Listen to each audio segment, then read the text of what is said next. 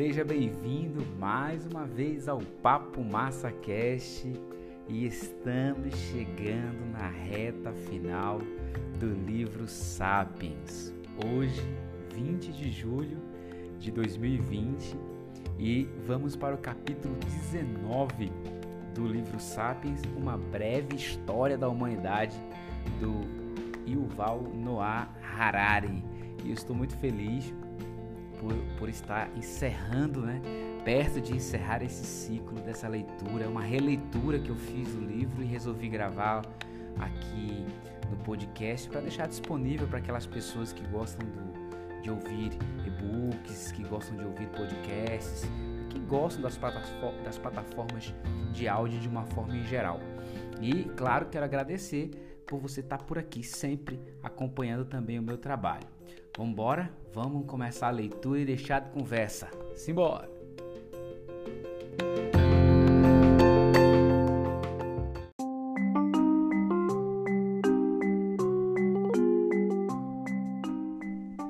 Capítulo 19 E eles viveram felizes para sempre. Os últimos 500 anos testemunharam uma série de revoluções de tirar o fôlego a Terra foi unida em uma única esfera histórica e ecológica. A economia cresceu exponencialmente e hoje a humanidade desfruta do tipo de riqueza que só existia nos contos de fadas. A ciência e a revolução industrial deram à humanidade poderes sobre-humanos e energia praticamente sem limites. A ordem social foi totalmente transformada, bem como a política, a vida cotidiana e a psicologia humana. Mas somos mais felizes. A riqueza que a humanidade acumulou nos últimos cinco séculos se traduz em contentamento. A descoberta de fontes de energia inesgotáveis abre diante de nós depósitos inesgotáveis de felicidade. Voltando ainda mais no tempo, os cerca de 70 milênios desde a revolução cognitiva tornaram o mundo um lugar melhor para se viver? O falecido Neil Armstrong, cuja pegada continua intacta lá na Lua sem vento, foi mais feliz que os caçadores-coletores anônimos que há 30 mil anos deixaram suas marcas de mão em uma parede na caverna de Chevot? Se não, qual o sentido de desenvolver agricultura, cidades escritas, moeda, impérios, ciência e indústria? Os historiadores raramente fazem essas perguntas. Eles não perguntam se os cidadãos de Uruk e da Babilônia foram mais felizes que seus ancestrais caçadores-coletores, se a ascensão do islamismo tornou os egípcios mais satisfeitos com a vida ou de que modo o colapso dos impérios europeus na África influenciou a felicidade de, de milhões ou de muitos milhões de pessoas. Mas essas são as perguntas mais importantes que podemos fazer à história. A maioria dos programas ideológicos e políticos atuais se baseiam em ideais um tanto frágeis no que concerne a fonte real de felicidade humana. Os nacionalistas acreditam que a autodeterminação política é essencial para a nossa felicidade. Os comunistas postulam que todos seriam felizes sob a ditadura do proletariado. Os capitalistas sustentam que só o livre mercado pode garantir a maior felicidade possível para o maior número, criando crescimento econômico e abundância material e ensinando as pessoas a serem autossuficientes e empreendedoras. O que aconteceria se pesquisas sérias mostrassem que essas hipóteses estão erradas? Se o crescimento econômico e a autossuficiência não tornam as pessoas mais felizes, qual o benefício do capitalismo? E se for revelado que os súditos de grandes impérios são, em geral, mais felizes que os cidadãos dos estados independentes e que, por exemplo, os ganenses eram mais felizes sob o domínio colonizador britânico do que sob seus próprios ditadores? O que isso diria sobre o processo de descolonização e sobre o valor da soberania nacional? Essas são todas possibilidades hipotéticas porque até agora os historiadores têm evitado fazer essas perguntas, que dirá respondê-las. Eles pesquisaram a história de praticamente tudo: política, sociedade, economia, gênero, doença, sexualidade, alimentação, vestuário. Mas raras vezes pararam para se perguntar como essas coisas influenciaram é, ou influenciam a felicidade humana. Embora poucos tenham estudado a história da felicidade no longo prazo, quase todos os estudiosos e leigos têm uma ou alguma ideia vaga preconcebida a esse respeito. Em uma visão comum, as capacidades humanas é, aumentaram ao longo da história. Considerando que os humanos geralmente usam suas capacidades para aliviar sofrimentos e satisfazer aspirações, decorre que devemos ser mais felizes que nossos ancestrais medievais e que eles devem ter sido mais felizes que os caçadores-coletores da Idade da Pedra. Mas esse relato progressista não convence. Conforme vimos, novas aptidões, comportamentos e habilidades não necessariamente contribuem para uma vida melhor. Quando os humanos aprenderam a lavrar a terra na Revolução Agrícola, sua capacidade coletiva de moldar seus ambientes aumentou, mas o destino de muitos indivíduos humanos se tornou mais cruel. Os camponeses tinham de trabalhar mais do que os caçadores-coletores para obter alimentos menos variados e nutritivos e estavam muito mais expostos a doenças e à exploração. De maneira similar, a disseminação dos impérios europeus aumentou enormemente o poder coletivo da humanidade, fazendo circular ideias, tecnologias e sementes e abrindo novas rotas de comércio. Mas isso esteve longe de ser uma boa notícia para os milhões de africanos, índios americanos e aborígenes australianos. Considerando a comprovada propensão humana para fazer mau uso do seu poder, parece ingênuo acreditar que quanto mais influência as pessoas tiverem, mais felizes serão. Alguns dos que contrariam essa visão adotam uma postura diametralmente oposta. Eles concordam que existe uma relação inversa entre potencialidades humanas e, felicidade. O poder corrompe, dizem, e à medida que ganhou cada vez mais poder, a humanidade criou um mundo frio e mecanicista mal adaptado às nossas necessidades reais.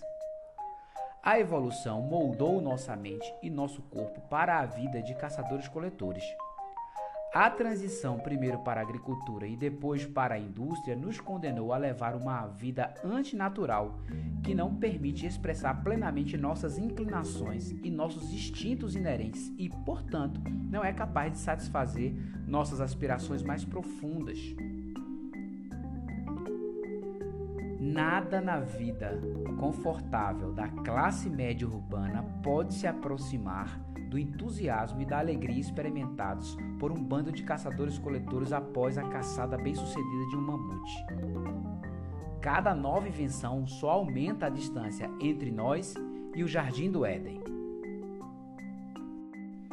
Em particular, os românticos enfatizam que nosso mundo sensorial é muito mais pobre se comparado com o de nossos ancestrais. Os antigos caçadores-coletores viviam o momento presente e tinham plena consciência de cada som, sabor e odor. Sua sobrevivência dependia disso. Nós, ao contrário, estamos terrivelmente sem foco. Podemos ir ao supermercado e escolher comer mil pratos diferentes, mas Qualquer que seja o prato escolhido, provavelmente o comeremos às pressas diante da TV, sem prestar atenção ao sabor. Podemos viajar para mil lugares incríveis, mas para onde quer que formos, provavelmente estaremos brincando com o nosso smartphone em vez de realmente ver o lugar. Temos mais opções do que nunca, mas qual mas quão boas são essas opções se perdermos a capacidade de prestar atenção realmente? Mas essa insistência romântica em ver uma sombra escura por trás de cada invenção é tão dogmática quanto a crença na inevitabilidade do progresso. Possivelmente perdemos o contato com o caçador-coletor dentro de nós, mas isso não é um de todo ruim. Por exemplo, nos últimos dois séculos, a medicina moderna reduziu a mortalidade infantil de 33% para menos de 5%. Alguém pode duvidar que isso fez uma enorme contribuição à felicidade não só dessas crianças que do contrário teriam morrido, como também de seus familiares e amigos? Uma posição mais ponderada toma o caminho do meio. Até a Revolução Científica não havia uma correlação clara entre potencialidades e felicidades. Os camponeses medievais podem com efeito ter sido mais felizes que seus ancestrais caçadores-coletores. Mas nos últimos séculos, os humanos aprenderam a usar suas potencialidades de modos mais sábios. Os triunfos da medicina moderna são apenas um exemplo. Outras conquistas sem precedentes incluem a drástica redução no índice de violência, o quase desaparecimento de guerras internacionais e a quase eliminação da fome em grande escala. Mas isso também é simplificar demais. Primeiro, porque baseia sua avaliação otimista em uma amostra muito pequena de anos.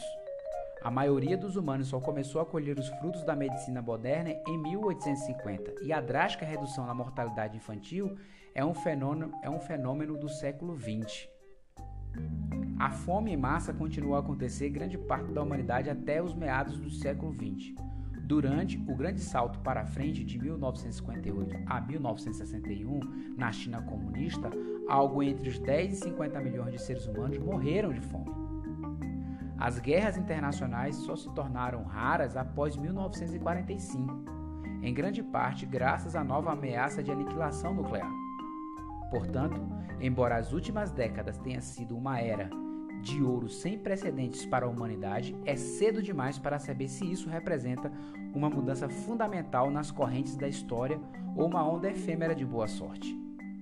Ao julgar a modernidade, é demasiado tentador adotar o ponto de vista de um cidadão de classe média do Ocidente do século XXI. Não devemos nos esquecer do ponto de vista do minerador galês, do chinês viciado em ópio ou do aborígene tasmaniano do século XIX Truganini não é menos importante do que Homer Simpson. Em segundo lugar, até mesmo a breve era de ouro do último meio século pode ter espalhado as sementes de catástrofe futura. Nas últimas décadas, temos perturbado o equilíbrio ecológico do nosso planeta de muitas maneiras, provavelmente por consequências terríveis. Há muitos indícios de que estamos destruindo as bases da prosperidade humana em uma orgia de consumo desenfreado. Por fim, só podemos ficar orgulhosos das conquistas sem precedentes dos sapiens modernos se ignorarmos completamente o destino de outros e de todos os outros animais. Grande parte da alardeada riqueza material que nos protege de fome e doenças foi acumulada à custa de macacos de laboratórios, vacas leiteiras e frangos criados em linha de produção. Nos últimos dois séculos, dezenas de bilhões deles foram submetidos a um regime de exploração industrial cuja crueldade não tem precedentes nos anais do planeta Terra. Se admitirmos apenas um décimo do que os ativistas pelos direitos dos animais estão reivindicando, a agricultura moderna poderia muito bem ser o maior crime da história. Ao avaliar a felicidade global, é um equívoco considerar apenas a felicidade das classes superiores, dos europeus ou dos homens. Talvez também seja um equívoco considerar apenas a felicidade dos humanos.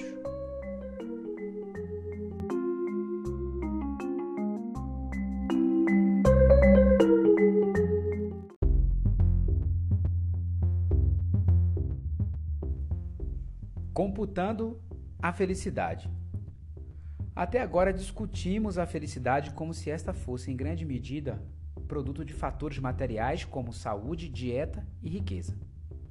Se as pessoas são mais ricas e mais saudáveis, também devem ser mais felizes. Mas isso é mesmo assim tão óbvio?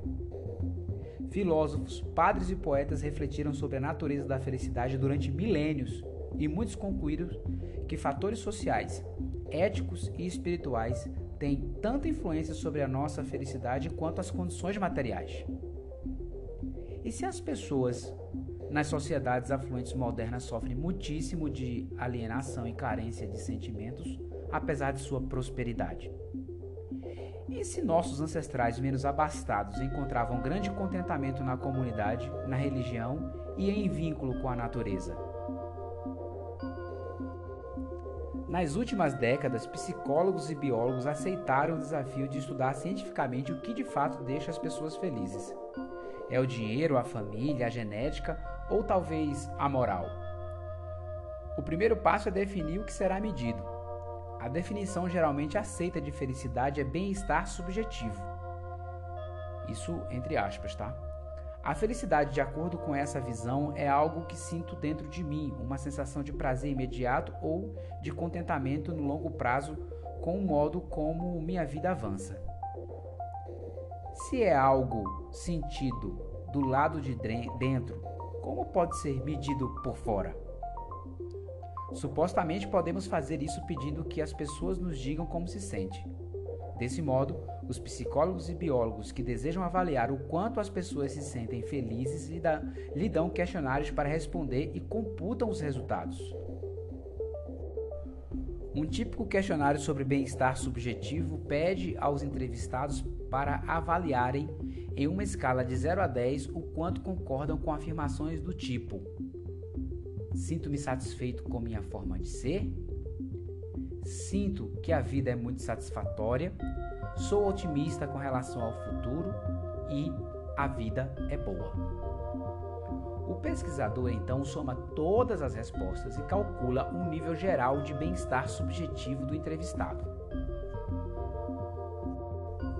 Tais questionários são usados para correlacionar a felicidade com vários fatores objetivos. Um estudo pode comparar mil pessoas que ganham 100 mil dólares por ano com mil pessoas que ganham 50 mil dólares por ano. Se o estudo descobrir que o primeiro grupo tem um nível médio de bem-estar subjetivo de 8,7, ao passo que o segundo grupo tem um nível médio de apenas 7,3, o pesquisador pode concluir de maneira razoável que há uma correlação positiva entre riqueza e bem-estar subjetivo. Dito de forma simples, dinheiro traz felicidade.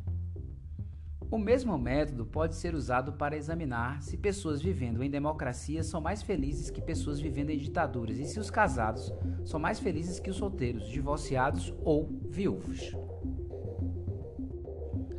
Isso fornece uma base para os historiadores que podem examinar a riqueza, a liberdade política e os índices de divórcio no passado. Se as pessoas são mais felizes em democracia e as pessoas casadas são mais felizes que as divorciadas, um historiador tem uma base para argumentar que o processo de democratização das últimas décadas contribui para a felicidade da humanidade, ao passo que os índices crescentes de divórcio indicam uma tendência oposta.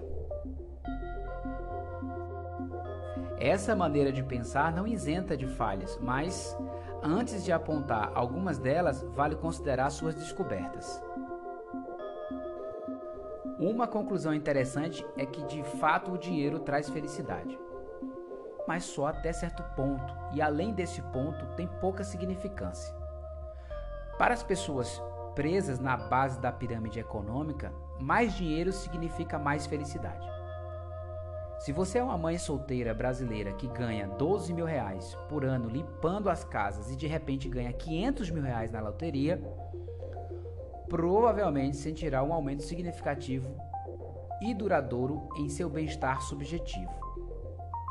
No entanto, se você é um alto executivo que ganha 250 mil reais por ano e de repente ganha um milhão de reais na loteria, ou se a diretoria de sua empresa de repente decide dobrar o seu salário, é provável, é provável que seu aumento no bem-estar subjetivo dure apenas algumas semanas. De acordo com descobertas empíricas, é quase certo que não fará uma grande diferença no modo como você se sente no longo prazo. Você comprará um carro mais pomposo, se mudará para uma casa suntuosa e acostumará e se acostumará a comer coisas mais sofisticadas e a tomar os melhores vinhos, mas logo tudo isso parecerá ou parecerá rotineiro e nada excepcional. Outra descoberta interessante é que a doença diminui a felicidade no curto prazo, mas só é fonte de sofrimento no longo prazo se as condições de vida de uma pessoa se deteriorarem, se deteriorarem de forma constante ou se a doença envolver dor contínua e debilitante. As pessoas que são dia diagnosticadas com doenças crônicas como diabetes geralmente ficam deprimidas por um tempo, mas se a doença não piorar, elas se ajustam à nova condição e classificam sua felicidade nos mesmos patamares do que as pessoas saudáveis. Imagine que Lúcia e Lucas são gêmeos de classe média que concordam em participar de um estudo sobre bem-estar. Ao voltar do laboratório de psicologia, o carro de Lúcia é atingido por um ônibus, deixando-o com uma série de ossos fraturados e uma perna permanentemente danificada. Enquanto a equipe de resgate a está tirando do meio das ferragens, o telefone toca e Lucas grita que acabou de ganhar 10 milhões de reais na loteria. Dois anos depois, ele, ela estará mancando e ele estará muito mais rico. Mas quando o psicólogo aparece para um estudo de acompanhamento, ambos tendem a dar as mesmas respostas que deram na manhã daquele dia fatídico. Família e comunidade parecem ter mais impactos na nossa felicidade do que dinheiro e saúde. Pessoas com famílias coesas, que vivem em comunidades unidas, que lhe dão apoio, são significativamente mais felizes do que pessoas cujas famílias são disfuncionais e que nunca encontraram, abrindo parênteses, ou nunca buscaram, fechando parênteses, uma comunidade da qual fazer parte. O casamento é particularmente importante. Repetidos estudos descobriram que há uma relação muito direta entre bons casamentos e nível elevado de bem-estar subjetivo, e entre maus casamentos, o sofrimento. Isso é verdade independentemente de condições econômicas ou mesmo físicas. Um inválido sem recursos cercado por uma esposa amorosa, uma família dedicada e uma comunidade afetuosa pode se sentir melhor do que um bilionário alienado, contanto que a pobreza do inválido não seja externa e que sua doença não seja degenerativa nem dolorosa. Isso levanta a possibilidade de que a melhoria gigantesca nas condições materiais dos últimos dois séculos tenham sido compensada pelo colapso da família e da comunidade. As pessoas no mundo desenvolvido contam com o Estado e o mercado para quase tudo de que necessitam: alimento, abrigo, educação, saúde segurança. Desse modo, tornou-se possível sobreviver sem ter uma família estendida ou amigos reais, o indivíduo que mora em uma cobertura urbana e é cercado por milhares de pessoas onde quer que vá, mas possivelmente jamais visitou o apartamento vizinho e sabe muito pouco sobre seus colegas de trabalho. Até mesmo seus amigos talvez sejam apenas companheiros de bar. Hoje, muitas amizades envolvem pouco mais do que conversar e se divertir juntos. Encontramos um amigo em um bar, telefonamos para ele ou lhe enviamos um e-mail para aliviar nossa raiva sobre o que aconteceu hoje no escritório ou compartilhar nossas opiniões sobre o último escândalo político. Mas até que ponto podemos conhecer bem uma pessoa somente com base em conversas? Diferentemente de tais companheiros de bar, os amigos na Idade da Pedra dependiam um dos outros para a sua própria sobrevivência. Os humanos viviam em comunidades solitárias, solidárias, perdão, e os amigos eram pessoas que com quem você caçava os mamutes. Juntos, sobreviviam a longas jornadas e invernos rigorosos. Cuidavam um do outro quando um deles ficava doente e compartilhavam a última porção de comida em épocas de necessidade. Tais amigos conheciam uns aos outros mais intimamente do que muitos casais de nossos dias. Quantos maridos, quantos maridos podem dizer que sabem qual será o comportamento da esposa se eles forem atacados por um mamute enfurecido? Substituir tais redes tribais precárias pela segurança das economias dos estados paternalistas modernos obviamente tem vantagens enormes, mas é provável que a qualidade e a profundidade das relações íntimas tenha sido afetada. Mas a descoberta mais importante de todas é que a felicidade não depende de condições objetivas de riqueza, saúde ou mesmo comunidade. Em vez disso, depende da correlação entre condições objetivas e expectativas subjetivas. Se você quer uma carroça e consegue uma carroça, fica contente. Se você quer uma, Ferrari zero e só consegue um Fiat usado, sente que algo lhe foi negado. É por isso que ganhar na loteria tem, com o tempo, o mesmo impacto sobre a felicidade das pessoas que um acidente de carro debilitante. Quando as coisas melhoram, as expectativas inflam e, consequentemente, até mesmo melhorias drásticas nas condições objetivas podem nos deixar insatisfeitos. Quando as coisas se deterioram, as expectativas diminuem e, consequentemente, até mesmo com uma doença grave, a pessoa pode ser tão feliz quanto era antes. Você poderia dizer que não precisamos de um bando de psicólogos e seus questionários para descobrir isso. Profetas, poetas e filósofos perceberam há milhares de anos que estar satisfeito com o que você já tem é muito mais importante do que obter mais daquilo que deseja. Ainda assim, é bom quando pesquisas atuais, sustentadas por uma porção de números gráficos, chegam à mesma conclusão a que os antigos chegaram. A importância das expectativas humanas tem implicações de longo alcance para entendermos a história da felicidade. Se a felicidade dependesse apenas de condições objetivas como riqueza, saúde e relações sociais, teria sido relativamente fácil investigar sua história. A descoberta de que ela depende de expectativa subjetiva torna a tarefa dos historiadores muito mais difícil. Hoje, temos um arsenal de tranquilizantes e analgésicos à disposição, mas nossas expectativas de alívio e prazer e nossa intolerância à inconveniência e ao desconforto aumentaram a tal ponto que podemos muito bem sofrer muito mais com a dor do que nossos ancestrais sofreram. É difícil aceitar essa linha de pensamento. O problema é uma falácia de raciocínio incrustada em nossa psique. Quando tentamos adivinhar ou imaginar quão felizes outras pessoas são hoje ou quão felizes foram no passado, inevitavelmente nos imaginamos em sua pele. Mas isso não funciona, porque associa nossas expectativas com as condições materiais de outros. Nas sociedades afluentes modernas, é costume tomar um banho e trocar de roupa todos os dias. Os camponeses medievais ficavam sem lavar, sem se lavar por meses a fios e quase nunca trocavam de roupa. A mera ideia de viver dessa maneira, imundos e fedorentos, nos repugna. Mas os camponeses medievais não pareciam se importar.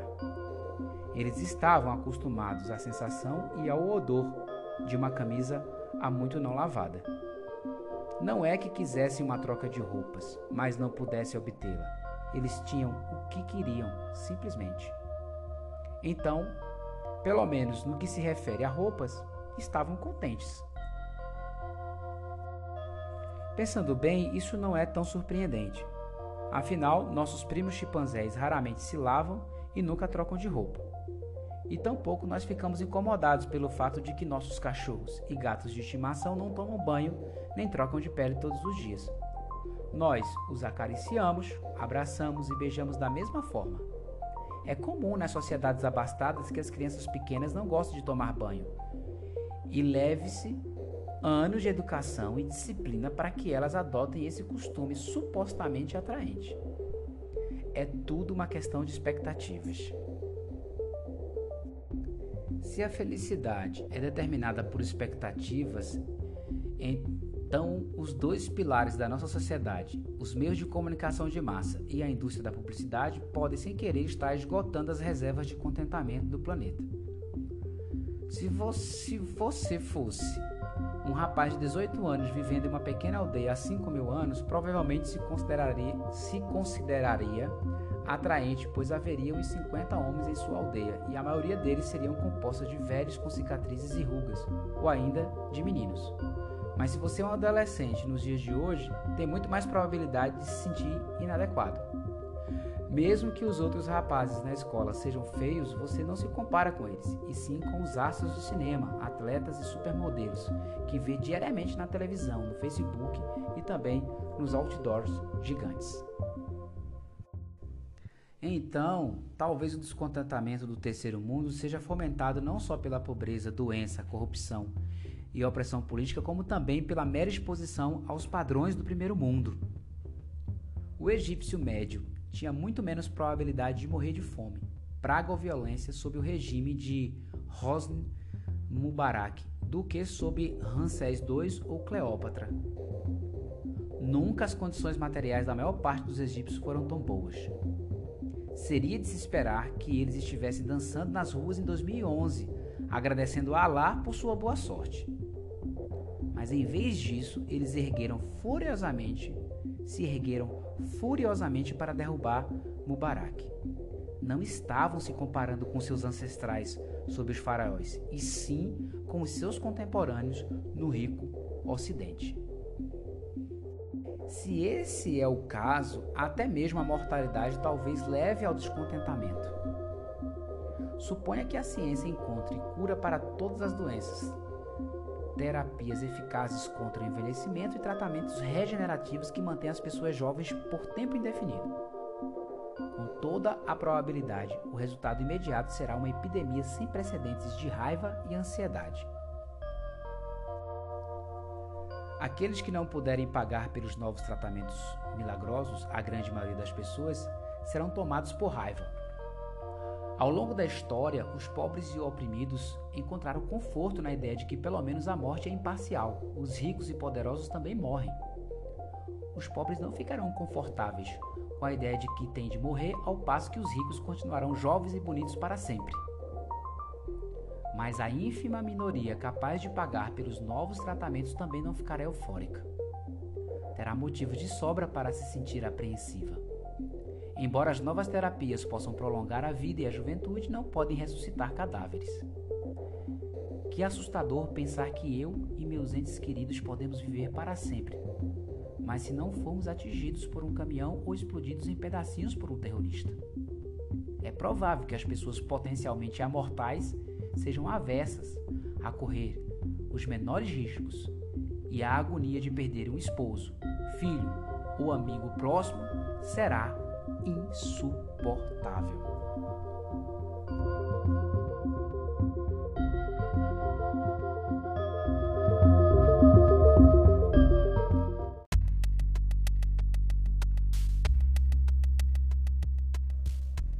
Felicidade química.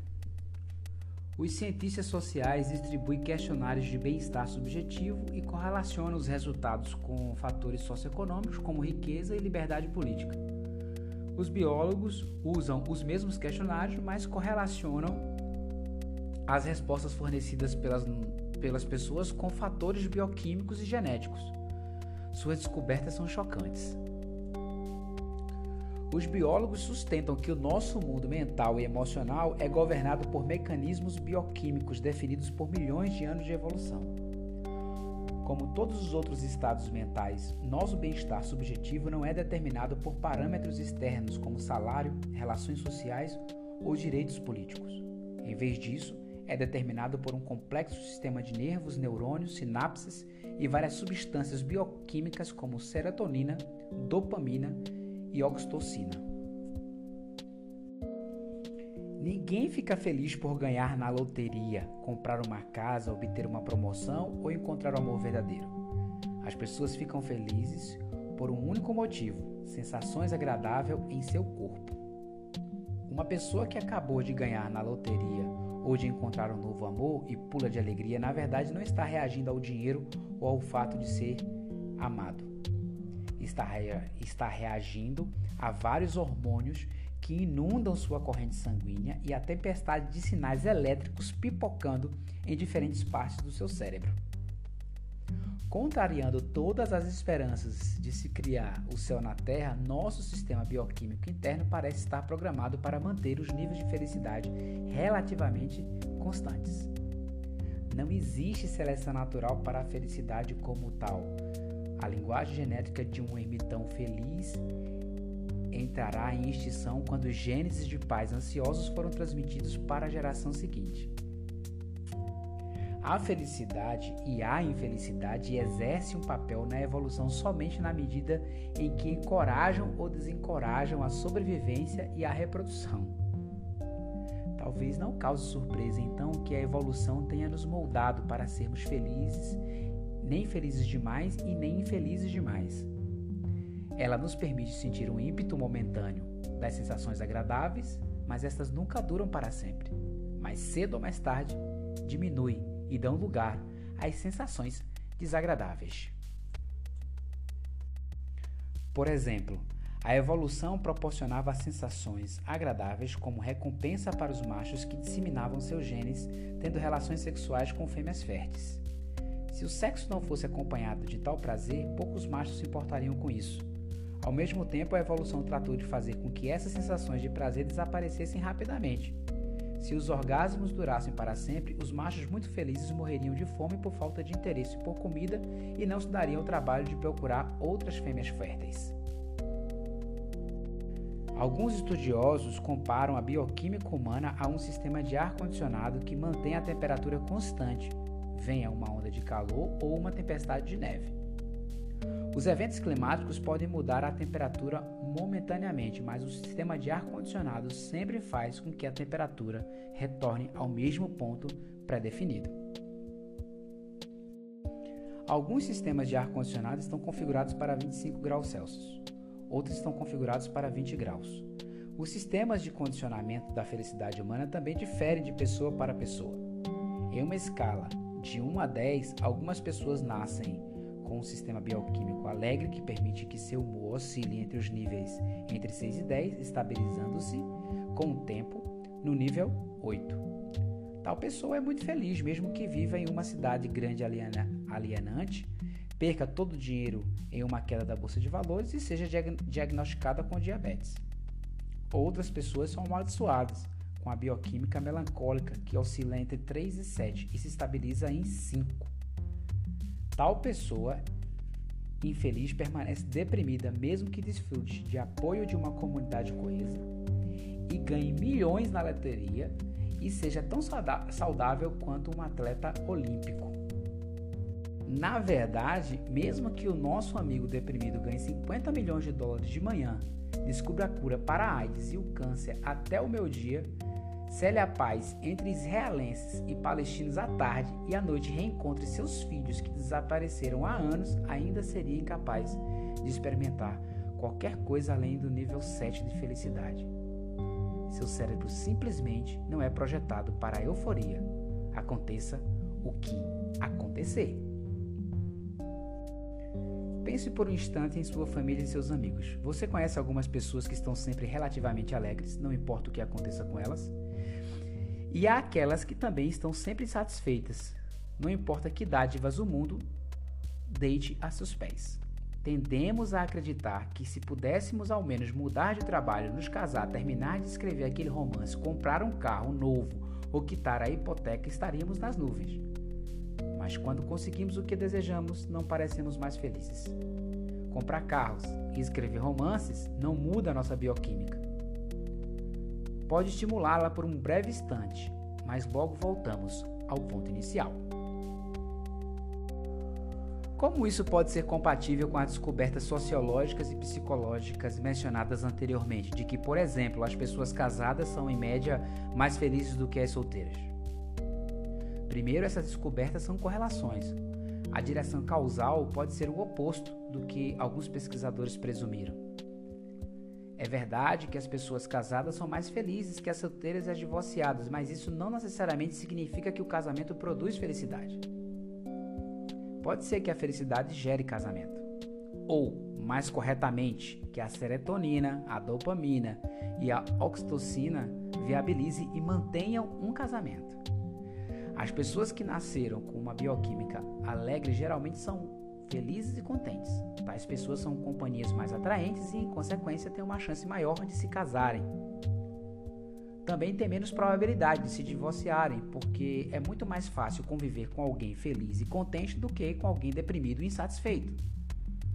Em consequência, é verdade que as pessoas casadas são, em média, mais felizes que as solteiras, mas uma mulher solteira com tendência à depressão, em função de sua bioquímica, não necessariamente ficaria mais feliz se tivesse um marido. Além disso, a maioria dos biólogos não são fanáticos. Eles sustentam que a felicidade é determinada principalmente pela bioquímica, mas concordam que fatores psicológicos e sociológicos também têm seu lugar. Nosso sistema mental de ar-condicionado tem certa liberdade de movimento dentro dos limites predeterminados. É quase, é quase impossível exceder os limites de emoção superiores e inferiores, mas o casamento e divórcio pode ter influência sobre a área entre os dois. Uma pessoa nascida com média de nível 5 de felicidade jamais dançaria loucamente nas ruas. mas um bom casamento poderia possibilitar que ela desfrutasse do nível 7 de tempos em tempos e que evitasse o desânimo do nível 3. Se aceitarmos a abordagem biológica da felicidade, a história se revela de menor importância, já que a maioria dos acontecimentos históricos não tem impacto algum sobre nossa bioquímica.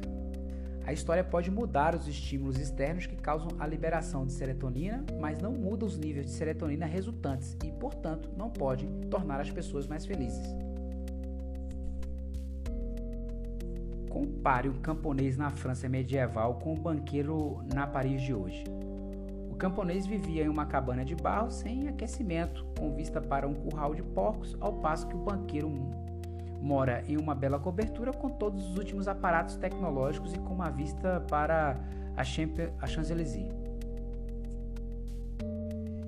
Intuitivamente, esperaríamos que o banqueiro fosse muito mais feliz do que o camponês. No entanto, cabanas de barros, coberturas e a Champs-Élysées não determinam de fato o nosso humor.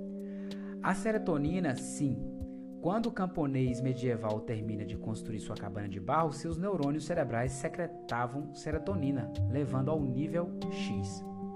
Quando, em 2015, o banqueiro quita o pagamento de sua cobertura maravilhosa, neurônios cerebrais secretam uma quantidade similar de serotonina, levando a um nível X similar. Não faz diferença para o cérebro o fato de que a cobertura é muito mais confortável que a cabana de barro. Só o que importa é que, no presente, o nível de serotonina é X. Em consequência, o banqueiro não seria nem um pouco mais feliz do que seu tataravô, o pobre, o pobre camponês medieval. Isso é válido não só para a nossa vida privada, como também para grandes acontecimentos coletivos. Considere, por exemplo, a Revolução Francesa. Os revolucionários estiveram bastante ocupados, executaram o rei, deram terra aos camponeses e declararam direitos, os direitos do homem aboliram os privilégios dos nobres e, tra e travavam ou travaram uma guerra contra a Europa inteira. Mas nada disso mudou a bioquímica francesa. Em consequência, apesar de todas as reviravoltas políticas, sociais, ideológicas e econômicas provocadas pela Revolução, seu impacto sobre a felicidade dos franceses foi pequeno. Aqueles que ganharam uma bioquímica alegre na loteria genética foram tão felizes antes da Revolução quanto depois. Aqueles que, com uma bioquímica melancólica, reclamavam ou reclamaram de é, Robespierre e de Napoleão com a mesma amargura com que haviam reclamado de Luís XVI e Maria Antonieta. Se é assim, quão benéfica foi a Revolução Francesa? Se as pessoas não se tornaram mais felizes, qual o sentido de todo aquele caos, medo, sangue e guerra? Biólogos jamais teriam atacado a Bastilha.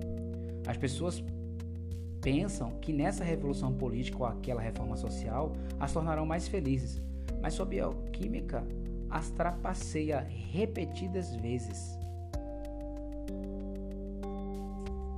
Há um único acontecimento histórico que tem importância real.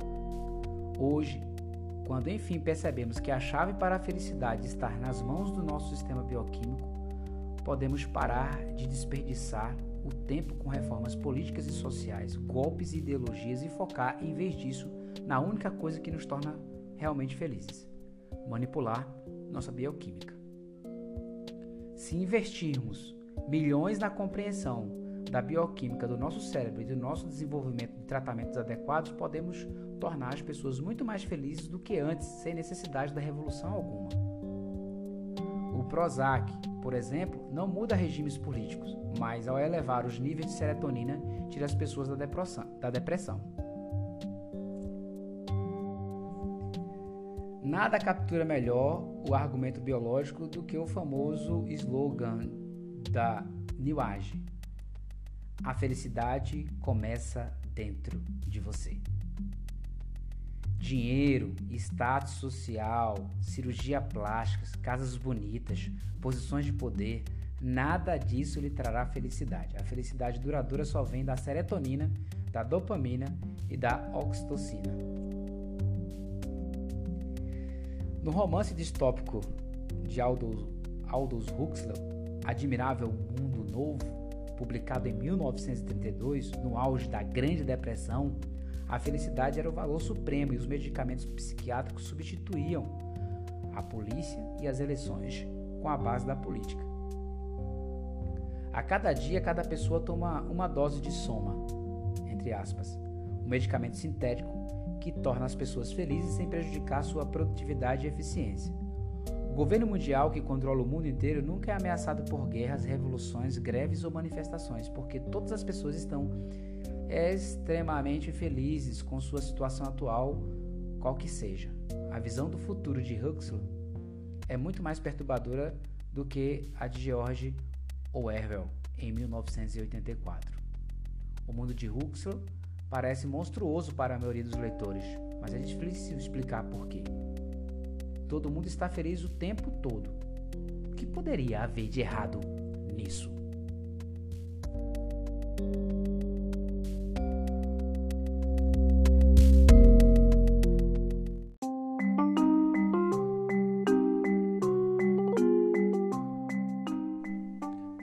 O sentido da vida. O desconcertante mundo de Huxley é baseado no pressuposto biológico de que a felicidade é igual ao prazer. Ser feliz é nada mais, nada menos que experimentar sensações corporais agradáveis. Uma vez que nossa bioquímica limita o volume e a duração dessas sensações, a única maneira de fazer as pessoas sentirem um nível elevado de felicidade por um longo período é manipular seu sistema bioquímico. Mas essa definição de felicidade é contestada por alguns estudiosos. Em um famoso estudo, Daniel Kahneman, vencedor do Prêmio Nobel de Economia, pediu a algumas pessoas que relatassem um dia típico de trabalho, descrevendo cada momento e avaliando o quanto a agradou ou desagradou. Ele descobriu que parece ser um paradoxo no modo como a maioria das pessoas vê em sua vida. Considere o trabalho inerente à criação de um filho. Kahneman descobriu que, ao contar momentos alegres e momentos penosos, criar um filho se revela uma atividade um tanto desagradável. Consiste em grande parte de trocar fraldas, lavar pratos e lidar com choradeiras, o que ninguém gosta de fazer. Mas a maioria dos pais declara que seus filhos são a principal fonte de felicidade. Isso significa que as pessoas não sabem o que é bom para elas? Essa é uma possibilidade, Outra é que as descobertas demonstram que a felicidade não é um saldo positivo entre os momentos agradáveis e os momentos desagradáveis. Antes, consiste em enxergar a própria vida em sua totalidade como algo significativo e valioso. Há um importante componente ético e cognitivo na felicidade. Nossos valores fazem toda a diferença quando nos vermos como escravos infelizes de um bebê ditador, entre aspas, ou como nutrindo amorosamente uma nova vida, entre aspas. Como colocou Nietzsche, se você tem um motivo para viver, é capaz de tolerar praticamente qualquer coisa. Uma vida cheia de sentido pode ser extremamente gratificante, mesmo em meio a adversidades, ao passo que uma vida sem sentido é um suplício terrível, independentemente de ser repleta de conforto. Embora as pessoas em todas as culturas e épocas tenham sentido os mesmos tipos de prazer e de dor, o sentido que elas atribuíam à sua experiência provavelmente variou muitíssimo. Se é assim, a história da felicidade pode ter sido muito mais turbulenta do que os biólogos imaginam. É uma conclusão que não necessariamente favorece a modernidade. Se avaliarmos a vida minuto a minuto, as pessoas que viveram na Idade Média certamente tiveram uma vida difícil. No entanto, se elas acreditavam na promessa de felicidade eterna após a morte, podem muito bem ter considerado sua vida muito mais valiosa e plena de sentido do que as pessoas seculares de hoje, que, no longo prazo, não conseguem esperar nada além do completo esquecimento. Diante da pergunta: Você está satisfeito com sua vida como um todo? As pessoas na Idade Média possivelmente teriam uma pontuação bastante alta em um questionário de bem-estar subjetivo. Então, nossos ancestrais medievais eram felizes porque encontravam sentido na vida em ilusões coletivas sobre a vida após a morte? Sim.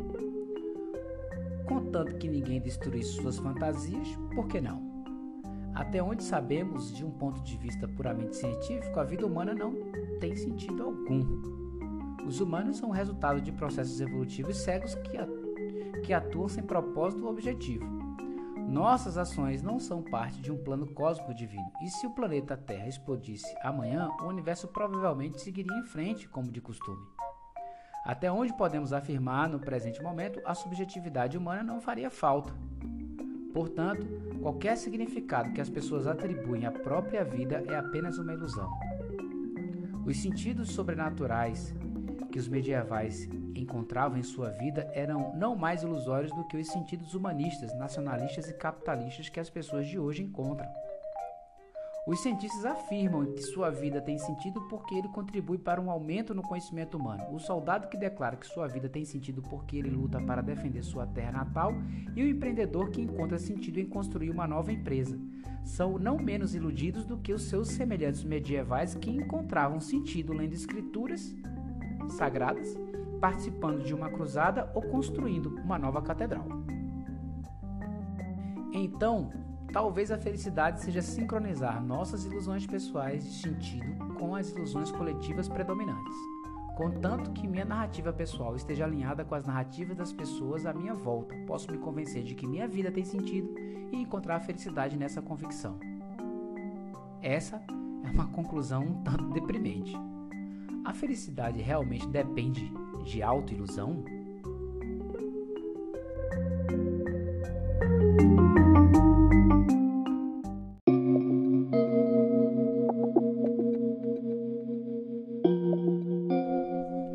Conhece-te a ti mesmo.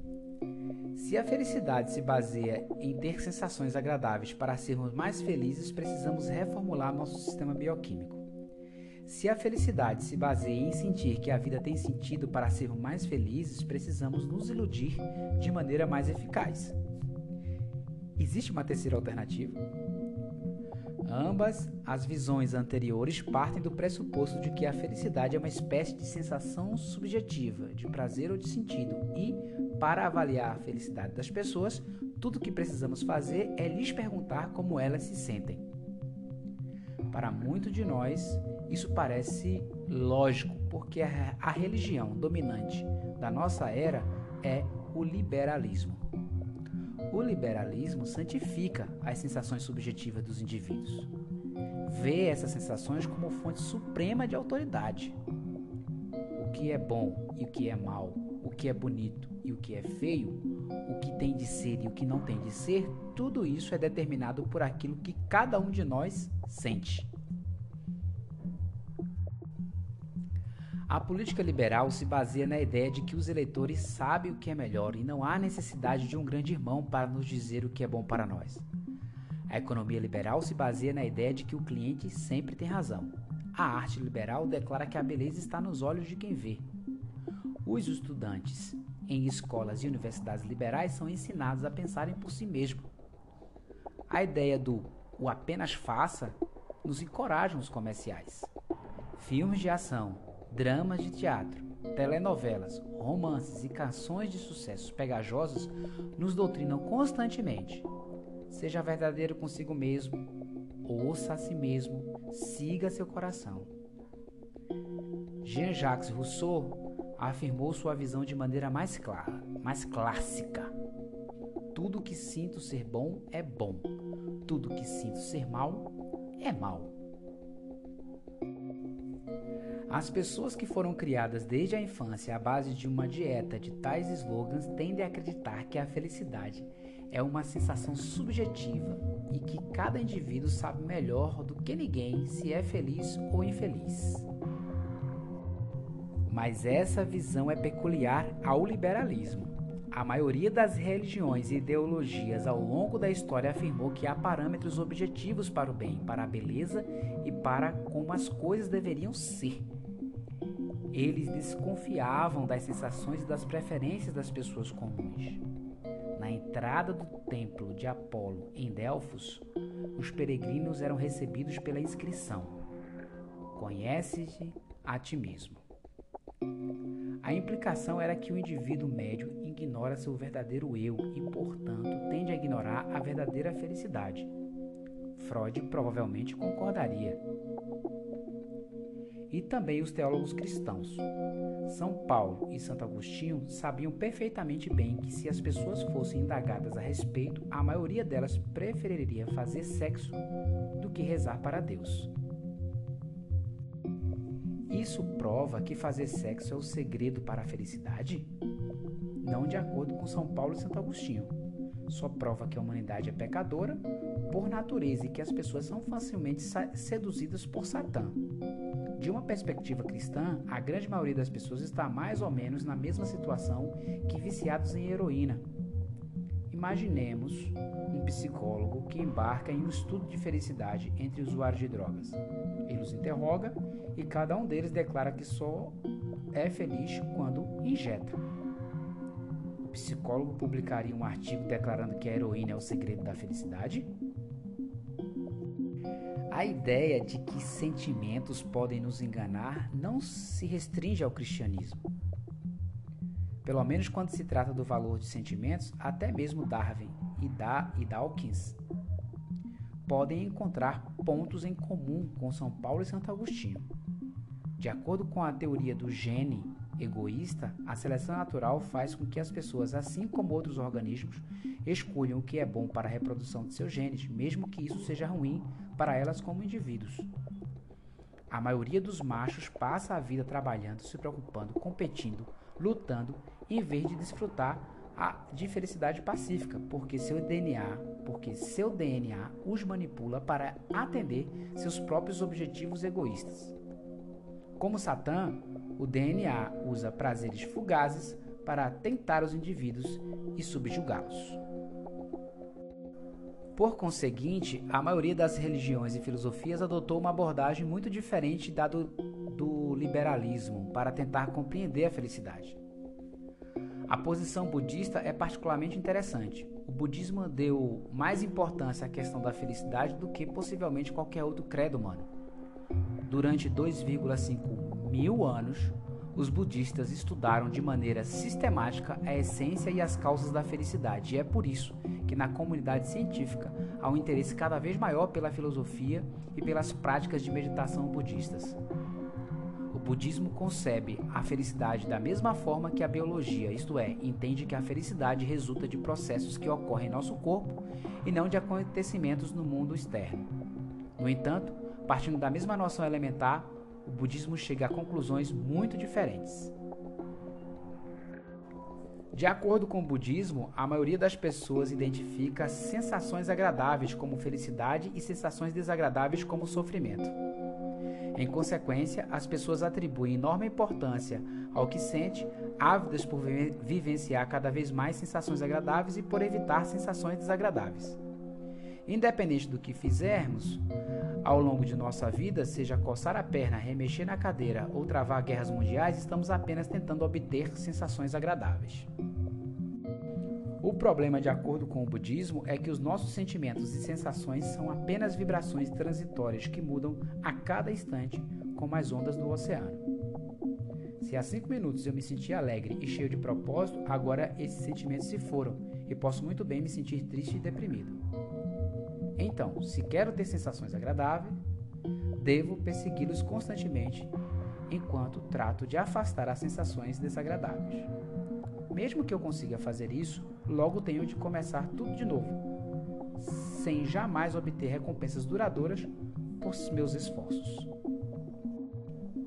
O que há de tão importante em obter prêmios efêmeros? Por que se esforçar tanto para conquistar algo que desaparece quando no mesmo instante em que surge? De acordo com o budismo, a raiz do sofrimento não é a sensação de dor nem de tristeza e nem mesmo de falta de sentido.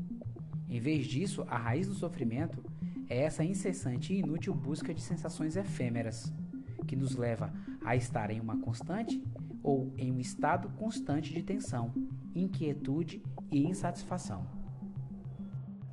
Devido a essa busca, a mente nunca está satisfeita mesmo quando sentimos prazer, ela não está contente, porque, tem, porque teme que a sensação logo desapareça e deseja ardentemente que permaneça e se intensifique.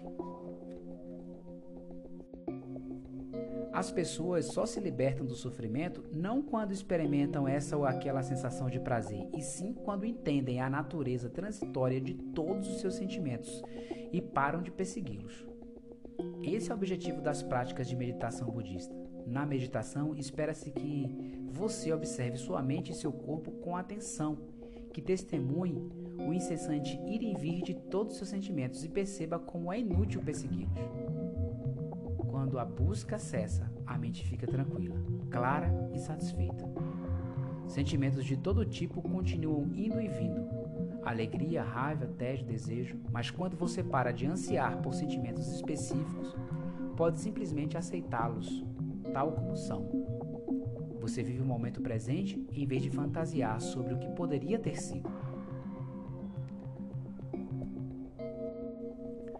A serenidade resultante é tão profunda que aqueles que passam a vida, a vida inteira em busca desenfreada por sensações desagradáveis mal conseguem imaginá-la.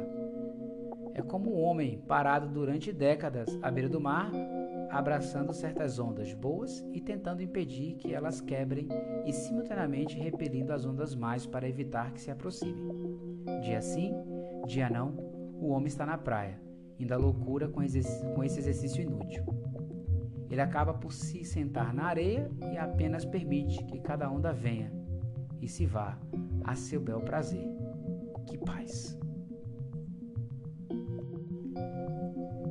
Essa ideia é tão alheia à cultura liberal moderna que, quando os movimentos ocidentais da New Age descobriram ensinamentos budistas, eles os traduziram em termos liberais e assim os distorceram. Com que frequência os cultos da New Age afirmam: a felicidade não depende de condições externas, só depende do que sentimos dentro de nós. As pessoas devem parar de almejar conquistas externas como riquezas e status, em vez disso se conectar com suas sensações internas. Ou, de maneira mais sucinta, a felicidade começa dentro de você. Isso é exatamente o que os biólogos afirmam, mas praticamente o oposto do que o Buda disse. Buda concordava com a biologia moderna e com os movimentos da New Age ao afirmar que a felicidade independe de condições externas. Mas sua compreensão mais importante e mais profunda foi que a verdadeira felicidade também independe de nossas sensações interiores. Com efeito, quanto mais importância damos às nossas sensações, mais ansiamos por elas e mais sofremos. A recomendação de Buda era para era parar a busca não só de conquistas externas, como também, acima de tudo, a busca de sensações internas. Para resumir, os questionários de bem-estar subjetivo identificam o nosso bem-estar com nossas sensações subjetivas e a busca de felicidade com a busca de certos estados emocionais. Por outro lado, para muitas filosofias e religiões tradicionais, como o budismo, o segredo da felicidade é conhecer a verdade sobre você mesmo, entender quem ou o que você é realmente. A maioria das pessoas se identificam, de maneira errônea, com suas sensações, pensamentos, gostos e desgostos. Quando sente raiva, pensam: eu estou com raiva. Esta é minha raiva. Em consequência, passam a vida evitando certos tipos de sensação e almejando outros.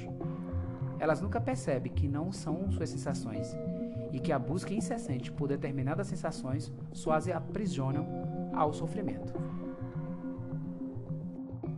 Se é assim, toda a nossa compreensão da história da felicidade pode estar equivocada. Talvez não seja importante saber se as expectativas das pessoas são satisfeitas e se elas têm sensações agradáveis. A principal questão é se as pessoas conhecem o seu verdadeiro eu. Que evidência nós temos de que as pessoas de hoje se conhecem melhor ou se conhecem melhor essa verdade do que os antigos caçadores-coletores ou os camponeses medievais? os acadêmicos começaram a estudar a história da felicidade.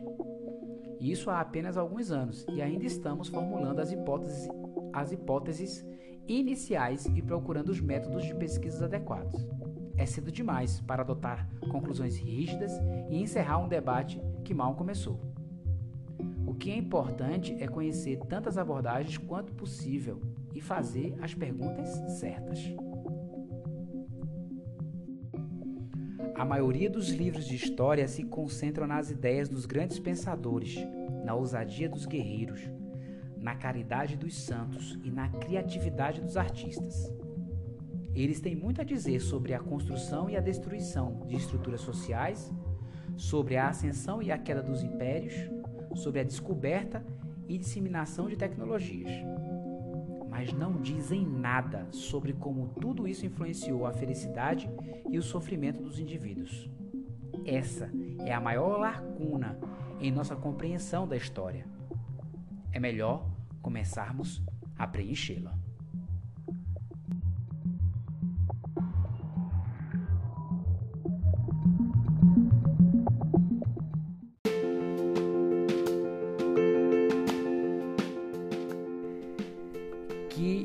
Episódio, que capítulo, senhores. Esse capítulo aqui é o 19, penúltimo capítulo do livro Sapiens. E o Val realmente joga duro, principalmente com a ideia tão discutida da felicidade.